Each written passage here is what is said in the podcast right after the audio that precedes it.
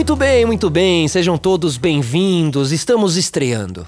Estamos estreando o primeiro Wikipod, o seu podcast biográfico com histórias incríveis contadas por mim, Felipe Solari. Seu podcaster sempre de plantão, então a partir de hoje estaremos juntos, vamos trazer várias histórias aí para vocês. E aí já, já ficamos naquele debate, né? Com qual história que a gente vai estrear? São tantas histórias espetaculares e a gente quer contar histórias diferentes. A gente não quer trazer aquelas biografias que você encontra na prateleira de toda a livraria. A gente quer trazer realmente biografias que você ainda não ouviu ou ainda não conheceu. A gente tem aí o Oscar chegando, né?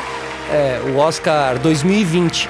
E então a gente começou a pensar por que não contar a história do Oscar? Agora, a história do Oscar é uma história complexa. Ela vai para muitos lugares. Você tem filmes, é, personagens, né?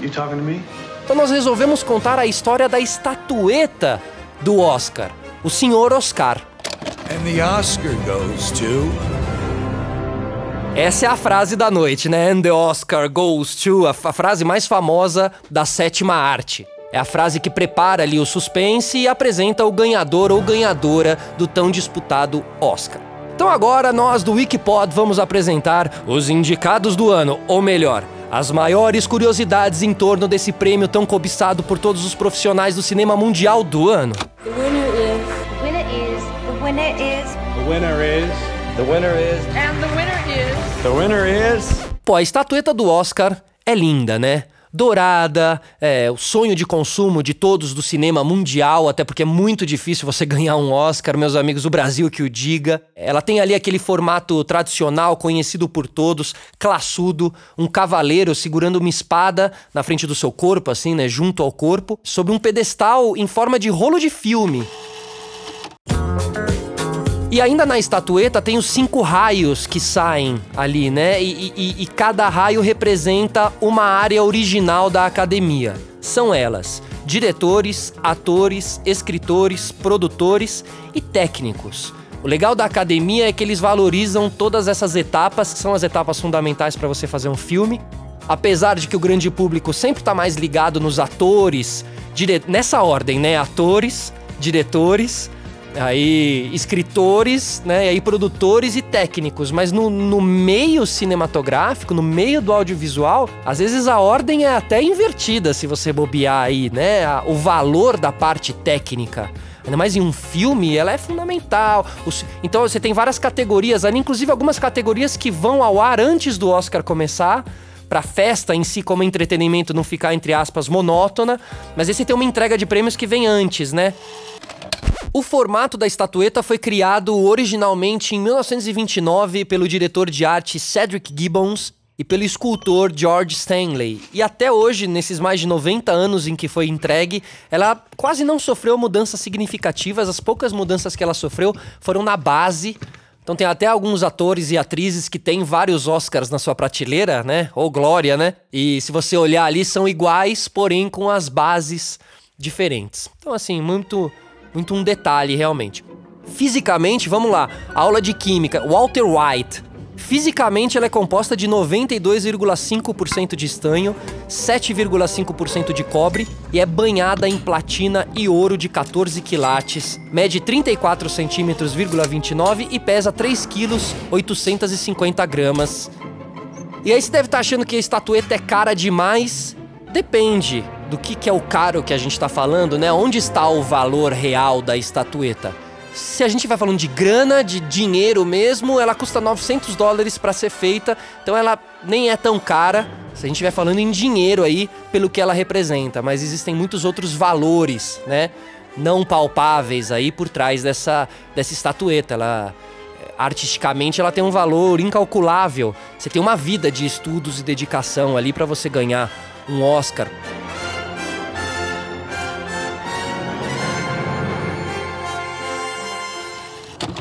Quantos atores que já não mereceram um Oscar e tá, estão aí até hoje, que ah, muita gente fala, pô, esses aí já, já tinham que ter ganho. Leonardo DiCaprio foi um caso, acabaram dando o prêmio para ele alguns anos atrás, dois anos atrás, se não me engano. Mas ele foi um cara que durante muitos anos fala, pô, ele merece um Oscar. O Al Pacino só tem um Oscar na vida dele, cara. Fuck no. Então, tipo assim, tem muitas coisas que. Às vezes eles dão um Oscar emérito, né? Pela honra ao mérito, quase, ali, a obra da pessoa que fez vários filmes e a academia acabou vacilando. Não reconheceu, eles vão lá e acabam corrigindo, né, de certa maneira, digamos assim. A academia, ela é a nave mãe, a mãe leoa de todos os filhotinhos Oscars, certo? Ninguém pega, são dela, né? Da academia. Tem uma série de, de rituais envolvendo a entrega e a academia. É, todos os indicados ao Oscar desde meados do século XX são obrigados a assinar um contrato de acordo de vencedor, entre aspas, no qual todos devem concordar que nem eles e nem os seus herdeiros podem vender o Oscar sem primeiro oferecer a venda para a Academia Cinematográfica de Artes e Ciências por um dólar, tá? Então, tipo assim, cara ganhou o Oscar, seu pai ganhou o Oscar. Aí acontece um acidente, o seu pai infelizmente se vai, e aí você fica com esse Oscar e vocês entram em decadência financeira, e você quer vender o Oscar. Não dá para você ir lá e vender o Oscar, certo? Você tem que primeiro oferecer para a Academia Cinematográfica de Artes e Ciências por um dólar, certo? Então fica a pergunta, né? O que, que acontece ali se alguém falar assim: ah, não, não vou, não vou assinar esse contrato? Quero ganhar o Oscar e depois quero ter a possibilidade de vender. Mano, se não assinar, não leva, né? A gente tava falando meio isso da academia. A academia é dona do Oscar, então se assinar, não leva. Eu, particularmente, é, acho justo. Eu acho que ela tem muito significado artístico, todos envolvidos no filme, né? Não é só a pessoa que ganhou o Oscar, aquela pessoa que ganhou o Oscar, ela é uma, ela é uma representação daquele filme, daquele momento. Muita gente do meio cinematográfico diz que o mais legal de se fazer um filme não é ver ele na tela, é fazer o filme, né? É a jornada. A jornada é o destino, né? Então, você tá fazendo tudo aquilo por quê? Porque você quer o resultado final? Não, eu tô fazendo tudo aquilo porque eu quero passar por tudo aquilo que eu vou fazer até ter o resultado final. Então tem muita coisa envolvida aí num, num Oscar. É... E, e mesmo com tanto controle, 150 Oscars já caíram no mercado negro para desgosto da academia. Afinal, estamos em tempo do hype online, né? E até porque, o que, é um Oscar ali no Mercado Livre para quem pode comprar uma camiseta da Supreme, mano? Camiseta da Supreme, papai. O que, que é o Oscar? Aliás, Supreme pode ser um bom tema pra gente, hein? Já vamos aí falar sobre a história da Supreme também. Aguardem. Bom, aqueles que receberam o Oscar antes da cerimônia de premiação em 1951 não tinham assinado esse tal acordo e aí muitos desses Oscars foram sim vendidos ao longo do tempo. Será que algum já passou por aquele programa do Trato Feito? Certeza, né? Algum desesperado levando lá o Oscar. Aí os caras chamam alguém para ver se é verdade ou não. Por exemplo, aqui, ó, Os Herdeiros de Orson Welles, que era um podcaster da sua época, Orson Welles, né? Podemos dizer assim. Eles venderam o Oscar, Os Herdeiros de Orson Welles, o Oscar que ele ganhou em 1941 por Cidadão Kane. Orson Welles também é o cara da Invasão dos Mundos, né? Guerra dos Mundos. Venderam em 2011, olha, atual, né? E o valor, meus amigos, 861 mil dólares, 442. Então hoje em dia daria 930 mil dólares, quase um milhão de dólares, a estatueta do Orson Welles, né? Que acho que aí tem um significado ainda maior. Apesar da academia ter tentado entrar ali com uma ação judicial para impedir a galera de vender, mas no final os tribunais decidiram que, como o Orson Welles não tinha assinado ali o acordo, os herdeiros estavam livres para vender a estatueta. Uma pena, né? Até hoje, a mais cara das vendas conhecidas é o Oscar de 1939 de melhor filme e O Vento Levou,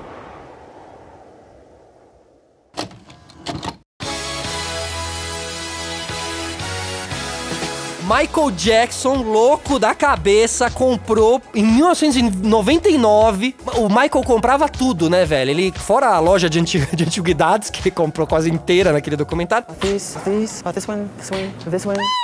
Ele comprou toda a biografia dos Beatles também, né? Ele foi detentor da biografia dos Beatles.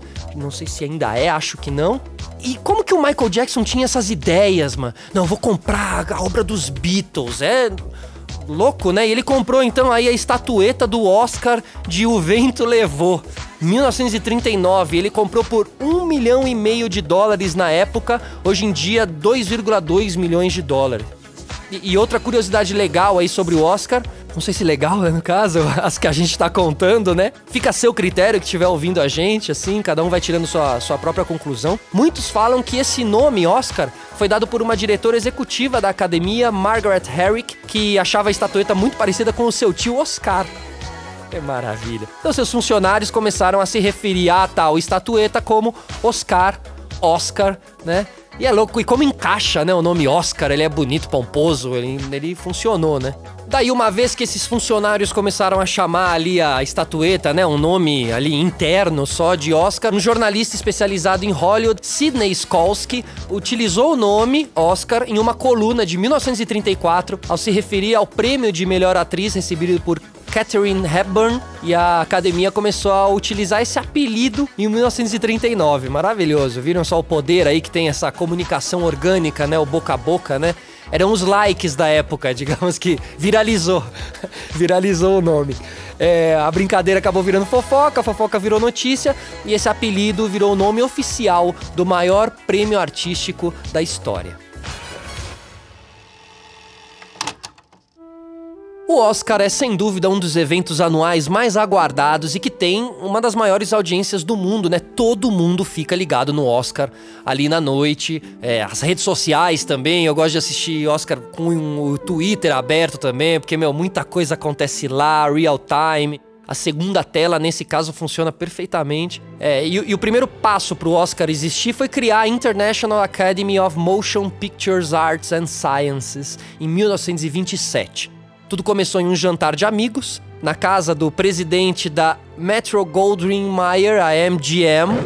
É, essa mesmo. A gente até tem um hotel, né? Várias lutas famosas também, um hotel lá em Las Vegas, enfim, um grupo gigante. Eles queriam prestigiar e promover o cinema mundial que estava em constante crescimento. Aliás, a história do crescimento do cinema você pode encontrar em vários filmes por aí, mas as biografias, a biografia do Chaplin, feita pelo Robert Downey Jr., conta essa história e, meu, é um filme que vale muito a pena. Bom, agora eu me pergunto e jogo aí para vocês também, vamos tirando as conclusões juntos, né? Será que eles imaginavam essa magnitude em torno da academia e do prêmio? A academia ficou muito grande, o Oscar ficou muito grande. Quando a academia foi criada, ela tinha apenas 36 membros. Hoje em dia são 5.830 membros. Até tem brasileiros ali, a gente ouve, né? Ah, faço parte, né? Sou membro da academia e tal. Então, hoje em dia, popularizou, abriu muito mais, obviamente. A primeira cerimônia aconteceu no dia 16 de maio de 1929. Foi simples, foi rápida, durou 15 minutos e foram distribuídas 15 estatuetas. Que isso, hein? Hoje em dia, a gente assiste 3 horas para ver 15 estatuetas sendo entregues, né? E, e, assim, uma estatueta por minuto. Uma estatueta por minuto, né? Hoje em dia, hoje em dia é quase um stories, né? Hoje em dia, é uma coisa... Vem Leonardo DiCaprio, parabéns Leonardo DiCaprio, agora vem aqui Madonna, muito bem Madonna. Qual o tempo do discurso hoje em dia? É o tempo de um stories, velho. É 15 segundos. E é legal que sempre tem essa guerra, porque começa a tocar a música falando, vai embora. E, meu, e cineasta sabe como é que é, né? Eles vão lá, representam, discurso politizado, mano, é. Aqui, sabe, tá tudo certo. Então eles entram ali e tem muita coisa para falar. Tem muita causa para defender. Então uma injustiça, né? Se é o Leonardo DiCaprio, dão, dão mais tempo. Se é o, o diretor lá do roteiro, do não sei o que, os caras diminuem. Tamo de olho na, no Oscar, tamo de olho. Aliás, hoje em dia, todo esse, todos esses discursos políticos, eles são muito importantes no Oscar e o Oscar acaba virando uma grande noite de posicionamento, né? De, de lugar de fala, que é outra fala muito comum também hoje em dia. Bom, hoje em dia a gente sabe, o Oscar tem aí, né, mais de três horas, é visto por cerca de um bilhão de telespectadores pelo, pelo mundo. Tem muitas ativações comerciais também, muita gente fazendo comercial e tal. Muita grana investida, porque é um momento realmente grande aí da, do meio. E no primeiro ano, os, os ganhadores do troféu sabiam antes da festa que eles eram premiados. Aí depois a academia começou a liberar os vencedores para a imprensa. Porque aí a imprensa já preparava as manchetes pro dia seguinte, né? Época de jornal impresso. Precisavam saber disso antes. Mas tudo isso mudou depois que os Furazóio do Los Angeles Times publicaram a lista antes da premiação, estragaram a surpresa, tipo novela da Globo que o bota o episódio final antes, sacanagem. E aí, desde 1941, os envelopes são abertos apenas na cerimônia de entrega dos prêmios e tem todo um, um esquema de, de, de, proteção, né? Assim rola melhor os suspenses, as teorias dos fãs de quem ganha o quê. Eu prefiro assim, com esse suspense, de maneira muito mais justa, trazendo a emoção ali e deixando esse debate da rede social real. Agora a lista dos filmes que tem mais Oscars, vamos lá? Vamos ver, inclusive, se você assistiu, tá aí um bom teste, hein? Será que assistimos os filmes do. que tem os, os, o maior número de Oscars? O que não significa que sejam os maiores filmes da história do cinema, né? Mas precisam ser vistos e vão falar que vão fazer parte do nosso. certo? Porém, há controvérsias. Número 1, um, Titanic. Tipo, mano, não sei se Titanic é o maior filme da história do cinema mundial. Mas é o filme que mais levou Oscars. Ben-Hur. Depois, O Senhor dos Anéis, Lord of the Rings, O Retorno do Rei. This is the One Ring, forged by the Dark Lord Sauron. E todos eles com um total de 11 vitórias. O produtor Walt Disney, o Valtinho, é o maior vencedor da história do Oscar, com um total de 22 prêmios da academia. É, Walt Disney, né, falei Valtinho brincando, mas o cara tem um significado importantíssimo para cinema, o cara que desenvolveu toda a história dos desenhos, que desenvolveu toda a história das animações, que hoje em dia a gente vê, meu, textura de pele, a gente, né, é tão real e tão perfeito. Quem começou tudo aquilo é ele. Catherine Hepburn é a atriz mais premiada até então, ela tem quatro prêmios. Daniel Day-Lewis, Jack Nicholson e Walter Brennan estão empatados ali com três estatuetas cada um. Daniel Day-Lewis é um monstro também, um cara que é muito, de, muito raro de estar num filme, ele tem poucos filmes. Ele é uma das maiores porcentagens de, de, de acerto e de vitória do cinema, cara, porque ele tem poucos filmes e ele bate de frente com o Jack Nicholson, que tem vários filmes, né? Por isso, que cada filme que o Daniel Day-Lewis faz, a gente tem que parar pra ver. É o cara do Sangue Negro, é o cara de um, uma série de filmes. E agora um bloco que hoje em dia faz muito sucesso porque são as gafes, né? Os bloopers, os memes das premiações. Ah, ver, o momento vergonha alheia, premiação do Oscar. E, e acho que muita gente assiste o Oscar para julgar os outros, né? Por isso que o tapete vermelho é tão famoso no Oscar. Não, vamos ver o vestido, vamos ver a roupa e tal. Então a gente vai falar aqui algumas gafes da história do Oscar. O Oscar já teve de tudo que vocês imaginarem. Já teve homem peladão ali correndo pelo palco, atriz premiada caindo, gente viva indo parar no vídeo de homenagem aos profissionais que faleceram no ano anterior e até mesmo o prêmio de melhor filme sendo entregue para filme errado. Essa cena só bate a da Miss. Eu a da Miss também, cara. Que momento, velho. Juro, às vezes eu repenso se eu quero mesmo ser apresentador e fazer coisa ao vivo, porque às vezes você pode ser exposto a um momento desse, cara. Não, o do Oscar aqui foi bizarro, velho. Meu Deus, que vergonha. Bom, na 89 edição do Oscar, os célebres atores Warren Beatty e Faye Dunaway anunciaram La La Land, né, cantando Estações, aquele filme lindo, um musical, como vencedor da estatueta do melhor filme. Tu não ficou, caramba, La La Land levou e tudo mais. Subiram no palco, elenco, equipe, fizeram o discurso e aí Beatty um dos apresentadores que tinha anunciado ali a premiação percebeu o erro e aí informou que o verdadeiro vencedor era Moonlight sobre a luz do luar, inclusive aí sim, acho que surpreendendo mais ainda, talvez a gente espera, mas cara, foi uma situação assim que ficou muito muito marcante e acho que talvez tenha sido para mim a maior gafe da história do, do, do Oscar. Do céu ao, ao inferno, né? Achando que ganhou e aí descobre que não ganhou, enfim. Mas ó, se você estiver escutando a gente agora e estiver emocionado com a história do Oscar e quiser fazer parte dessa festa, concorrer aí, quem sabe, por que não, algum dia, em uma das 24 categorias, basta você produzir o seu filme, animação ou documentário com ao menos 40 minutos, tem que exibir em Los Angeles entre os dias 1 de janeiro e 31 de dezembro e ter as cópias 35mm ou 70mm ou então digitais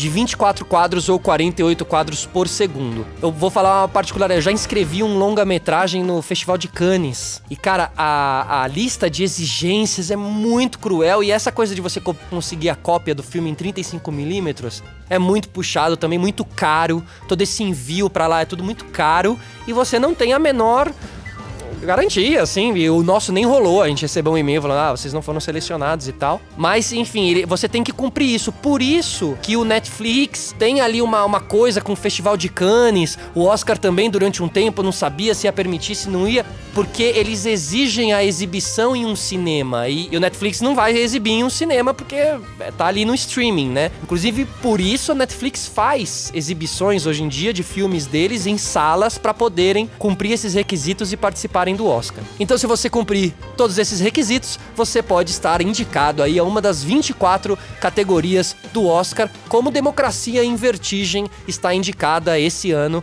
É uma, um filme nacional, um documentário né, nacional concorrendo. Acho que a última, o último grande momento que a gente teve alguém ali concorrendo foi com a Fernanda Montenegro na época de Central do Brasil, que faz muitos anos, né? Carlinhos Brown, né? Ah, Carlinhos Brown com a trilha de Rio, certo? Depois a gente teve o Carlos Saldanha também, que era o diretor do Rio, né? And the Oscar goes to Pod 360, que fez mais um podcast maravilhoso para vocês que ouviram a gente até agora, é, desfrutando parte da história do cinema mundial. Eu sou Felipe Solari e esse é o Wikipod, o seu podcast com histórias incríveis. Até uma próxima, um grande abraço, um grande beijo, tchau.